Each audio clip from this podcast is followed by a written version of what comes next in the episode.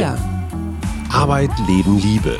Der Mutmach-Podcast der Berliner Morgenpost.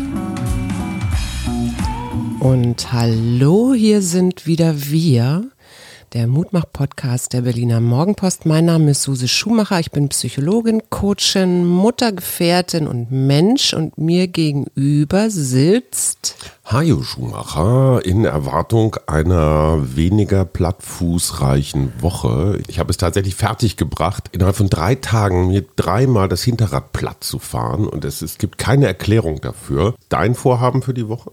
Ich wollte mal anders anfangen, bevor ich hier über irgendwelche Sachen von mir rede sag ich mal.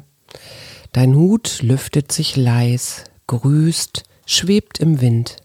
Dein unbedeckter Kopf hat's Wolken angetan. Dein Herz hat anderswo zu tun. Dein Mund verleibt sich neue Sprachen ein. Das Zittergras im Land nimmt Überhand.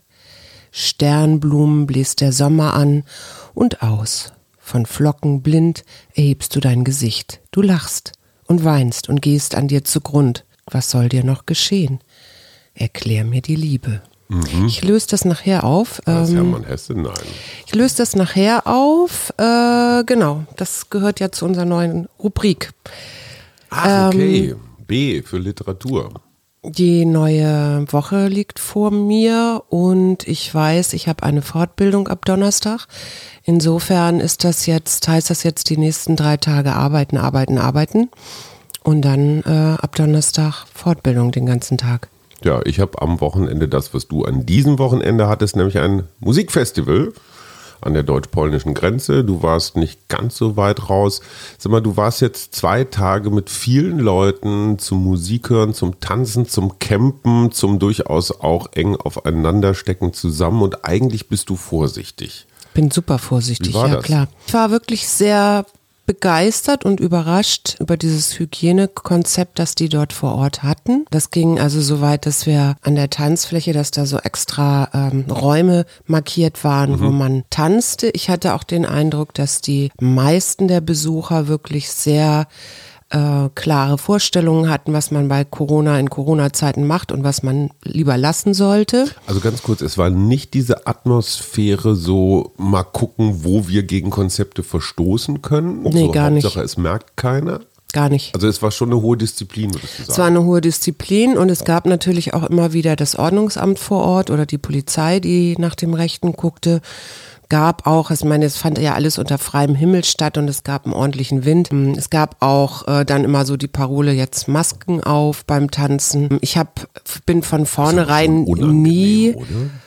Ja, wenn es warm ist, ist es schon, schon nicht so einfach, aber ich bin von Anfang an überhaupt gar nicht vorne gewesen, sondern immer nur am Rand. Vorne heißt im Getümmel. Im Getümmel, genau. Ich war nur am Rand und äh, ich habe die Leute wirklich sehr diszipliniert wahrgenommen und es gab natürlich überall auch Desinfektionsmittel, mhm. äh, also so zum Händewaschen. Äh, es wurde auf Abstände geachtet und so. Also ich fand das bemerkenswert entspannt. Mhm. Und ich fahre ja nächstes Wochenende und ich gehe mal davon aus, dass es da ähnlich sein wird. Ja. Das Interessante ist ja tatsächlich, dass das Ordnungsamt vorbeikommt.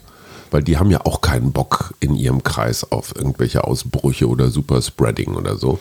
Und ich finde das total irre, weil ich, wir sind ja eine ganze Weile immer davon ausgegangen, so Hasenheide oder so, so diese ganzen illegalen Geschichten. Ja. Dass die Leute sich da einen Dreck drum kümmern, was mit Abständen und so weiter ist. Und ich habe den Eindruck, man kann Menschen das tatsächlich zumuten. Und das ist, ja, das finde ich, ich das Bemerkenswerte, diese Lernbereitschaft zu sagen, ey, Hauptsache tanzen, wir unterwerfen uns auch den Regeln. Ja, genau. Finde ich, echt, finde ich echt gut.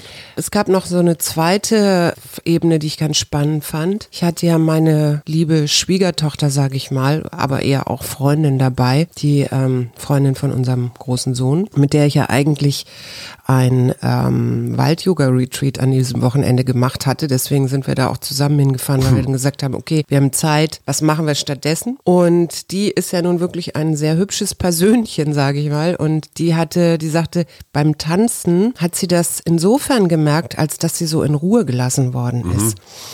Und ähm, das finde ich eine ganz interessante, weil das fiel mir auch auf. Ich meine, jetzt bin ich nicht mehr in dem Alter, wo junge Männer sich jetzt so Ach, ganz Schatz, stark an mich, äh, für mich interessieren.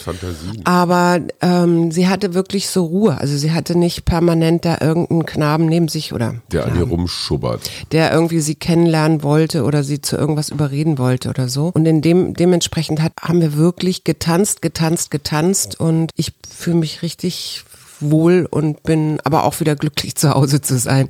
Ja, ich hatte eine Podiumsdiskussion Radio 1 Kommentatorentalk am Sam Sonntagmorgen und da passierte mir auf der Fahrt dorthin dasselbe, was mir am Samstag und Freitag auch passiert ist. So nach drei Viertel der Strecke machte es Piff und mein Hinterrad war platt.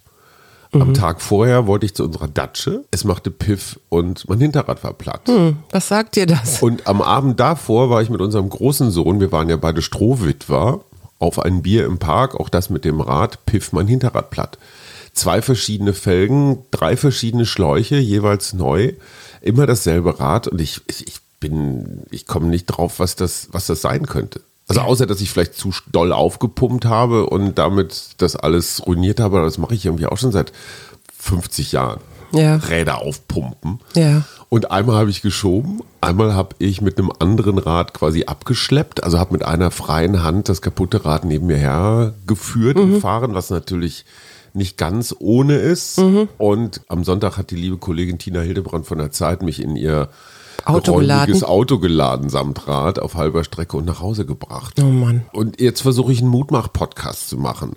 Gibt es irgendein chinesisches, indisches oder usbekisches Sprichwort so, hast du dreimal einen Platten, wirst du nächste Woche Wirst du Millionär wieder oder? mehr lachen oder so. ja, genau. Ja. Platten und Lachen ist ein super Reim. Also das war, das war so mein Ding.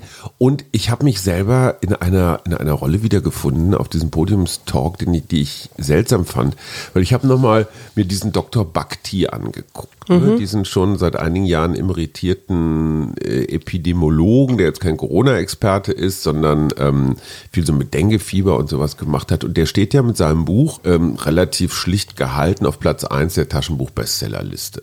Und Okay, das muss das- man erstmal ja. schaffen. Und das zeigt einfach, dass es offenbar ein Bedürfnis gibt und dass dieser ja immerhin auch Arzt und jetzt nicht irgendwie Schwindelpraxis tralala, sondern schon vom Metier und der hat so einige Thesen über Masken und Infektionen und so. Und der sagt nach eigenem Bekunden, es habe noch nicht eine einzige Einladung in eine deutsche Talkshow gegeben.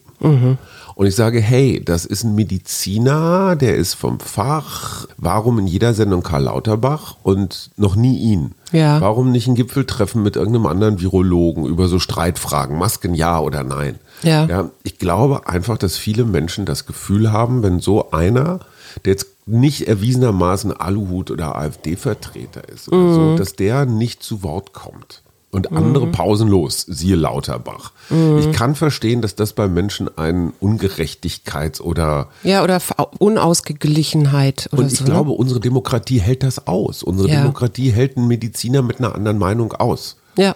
Und wenn sich dann hinterher herausstellt, seine Beleglage, seine Studien, auf die er sich bezieht, die gibt's gar nicht oder sind falsch interpretiert, auch okay. Mhm. Ja, dann muss er sich halt stellen. Aber zu sagen, wir wollen ihn gar nicht, und da scheint so ein Common Sense unter den Kollegen zu geben, so, der, der existiert nicht. Mhm. Das halte ich für hm, problematisch. Was ich ganz bemerkenswert fand, äh, ist Tim Bensko, beziehungsweise absolut habe ich auch. diese, dieses Konzert dort in Leipzig, wo die Uni Halle ja eigentlich eine wissenschaftliche Studie gemacht hat, nämlich um herauszufinden, wie das in, mit Großveranstaltungen in Innenräumen funktionieren kann. Also äh, die Leute mussten ja wohl, also es gab natürlich Desinfektionsmittel und äh, diese filternden Schutzmasken und dann wurden bei den Leuten vorher Fieber gemessen. Übrigens, das haben die bei uns auch gemacht, als Ach wir ja. zum ähm, Festival kamen. Ach ja. Ich hatte irgendwie 34 Grad, also alles, alles halb ganz erfroren. entspannt, genau. Oder wo, dann wurde auch gefragt, ob die letzten zwei Wochen, äh, ob die dort in Risikogebieten waren und einen Corona-Test mussten sie, glaube ich, auch noch mitbringen. Das fand ich ganz prima, weil ich finde, äh, dass wir sind so, äh, es wird gesagt, so Großveranstaltungen nein oder ähm, jetzt auch private Familienfeiern, das ist ja gerade so in der Diskussion, sollte man die wieder verbieten. Und ich fand toll, dass diese Wissenschaftler gesagt haben, so jetzt gucken wir uns das mal genau an, bevor wir da irgendwie eine voreilige Entscheidungen mhm. treffen. Und vielleicht rettet das ja sogar wirklich ein paar, oder nicht nur ein paar, sondern die Musikbranche oder Veranstaltungsbranche mhm. generell, wenn man danach so, so eine Idee bekommt, wie es laufen kann. Ja, und ich finde, wenn man ein Musikfestival, wie du es jetzt erlebt hast, und davon gibt es ja mehrere und die sind nicht illegal, nee. wenn man das organisieren kann, dann kann man auch ein Stadionkonzert. Ich weiß nicht, mit Hallen wäre ich immer noch vorsichtig. Was mich noch wirklich umgehauen hat, ist diese Nawalny-Geschichte. Ja, da wollte ich auch drauf kommen. Der wir wollen ja nicht rumunken, aber die, die, Wahrscheinlichkeit, dass es ein gesundheitliches eigenes Problem ist, das ihn jetzt da äh, auf die Intensivstation gebracht hat, ist ja relativ gering.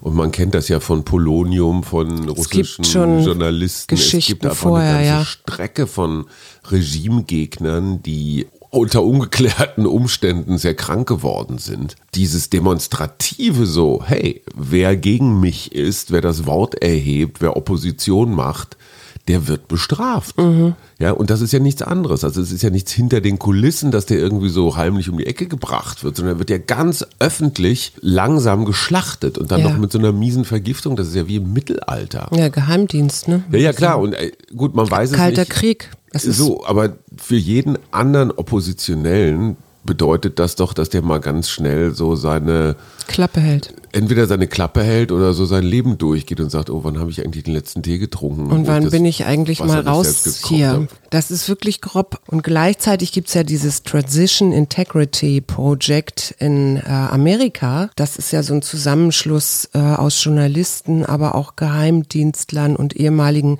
Wahlkampfmanagern von Hillary Clinton, die sich Sorgen machen, dass Trump äh, nach dem 3. November sich als Sieger erklärt, egal wie abgeschlossen abgestimmt wird, auf jeden Fall vielleicht das Wahlergebnis äh, mit legalen und außerrechtlichen Mitteln anfechten kann. Mhm. Das finde ich, äh, finde ich, es ist ja jetzt keine Vergiftung, okay, aber ich finde das mindestens genauso gruselig. Die entscheidende Frage ist, wie funktioniert da die Befehlskette? Ich könnte mir vorstellen, dass das in Russland doch noch sehr top-down ist. Wenn der ja. Präsident was sagt, dann wird gehorcht, auch in der Armee.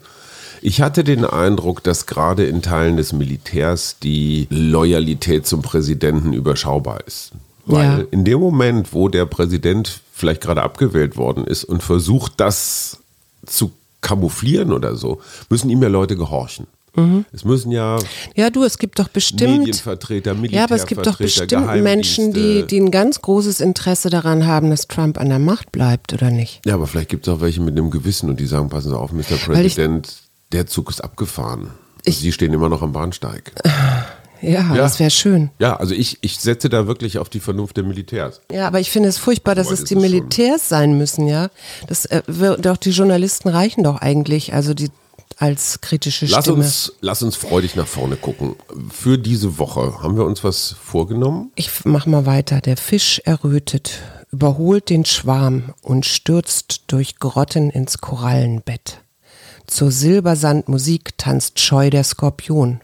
Der Käfer riecht die herrlichste von weit. Hätt ich nur einen Sinn, ich fühlte auch, dass Flügel unter ihrem Panzer schimmern und nehm den Weg zum fernen Erdbeerstrauch. Erklär mir Liebe. Mhm. So, neue Woche hast du gefragt? Ich muss jetzt erstmal wissen, wer das war, aber das erfahre ich jetzt noch nicht. Nö. Hast du was vor für diese Woche? Du hast Fortbildung, das heißt, ein ganzes Wochenende, vier Tage am Stück, bist du in einer Zoom-Konferenz? Nee, ich bin tatsächlich präsent. Äh, ich werde jetzt meine drei, meine Arbeit, also meine Arbeit ist jetzt in den nächsten drei Tagen so gelegt, dass ich die Tage gut zu tun habe, um dann Donnerstag entspannt äh, in die Fortbildung zu gehen. Ja. Okay, das heißt, ich habe die etwas leichtere Woche, weil ich ein Festivalwochenende habe und mich dann praktisch so auf Freitagmittag Abschied konzentriere. Hast du dir für die Woche was vorgenommen? Habe ich nicht. Ich finde das ganz schön, äh, mal so zu gucken, was kommt.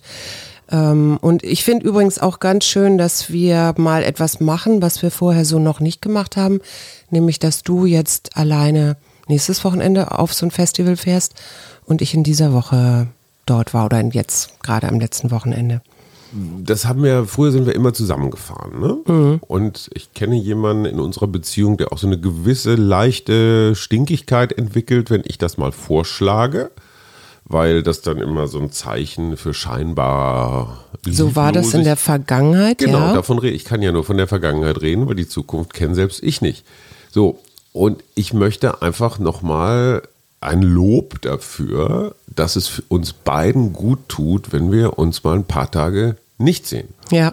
Du erlebst Sachen, du hast das Gefühl, du musst jetzt nicht dauernd irgendwie mit mir äh, rundlaufen. Mir geht es ganz genauso. Ich bin allein mit den Kindern zu Hause.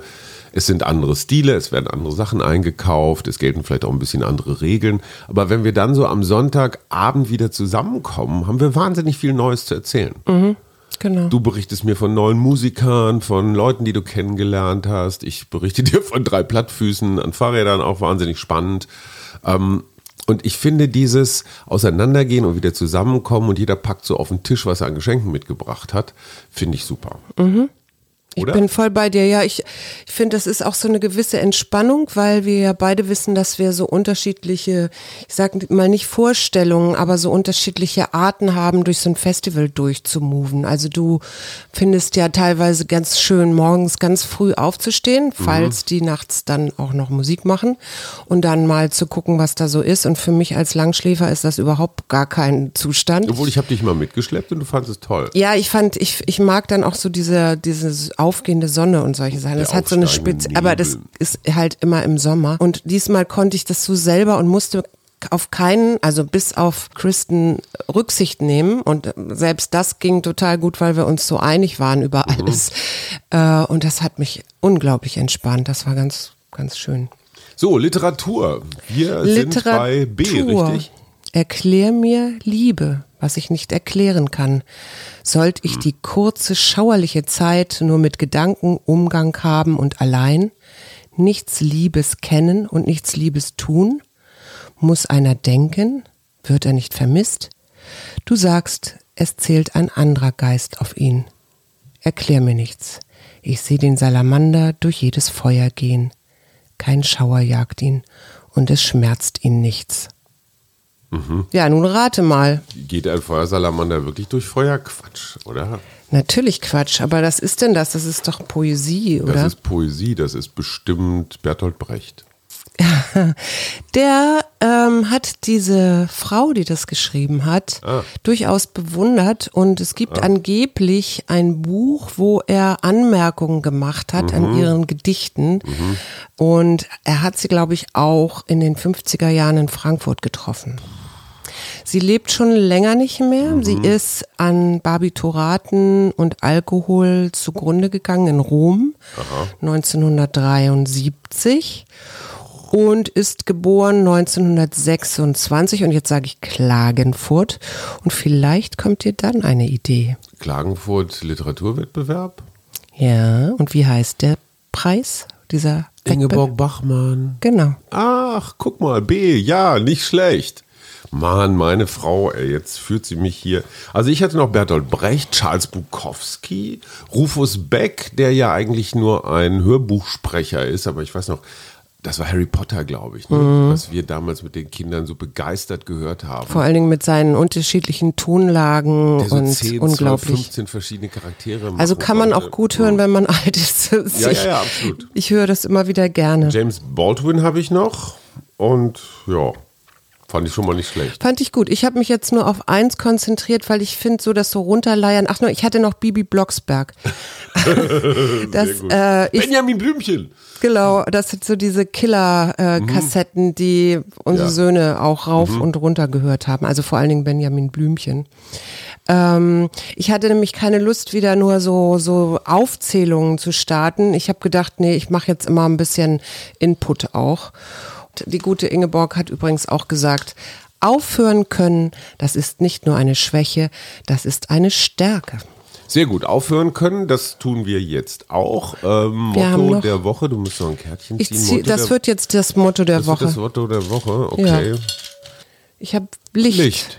Licht ist gut. Licht. Licht ist gut, geht mehr raus, bewegt euch mehr in frischer Luft, Genau, nutzt die Zeit. saugt helles Licht ein, Ja. Atmet dunkles Licht aus, habe ich mal von einer Meditationsexpertin gelernt. Ja, nicht Licht, sondern da geht's ja mehr so um, um Sachen, die dich noch beschäftigen, Ich die du ausatmen ich sollst.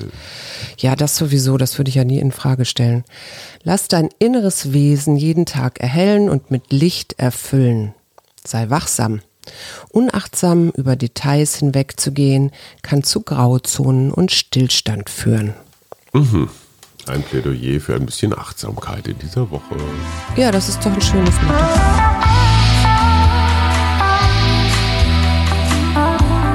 Wir. Arbeit, Leben, Liebe. Der Mutmach-Podcast der Berliner Morgenpost.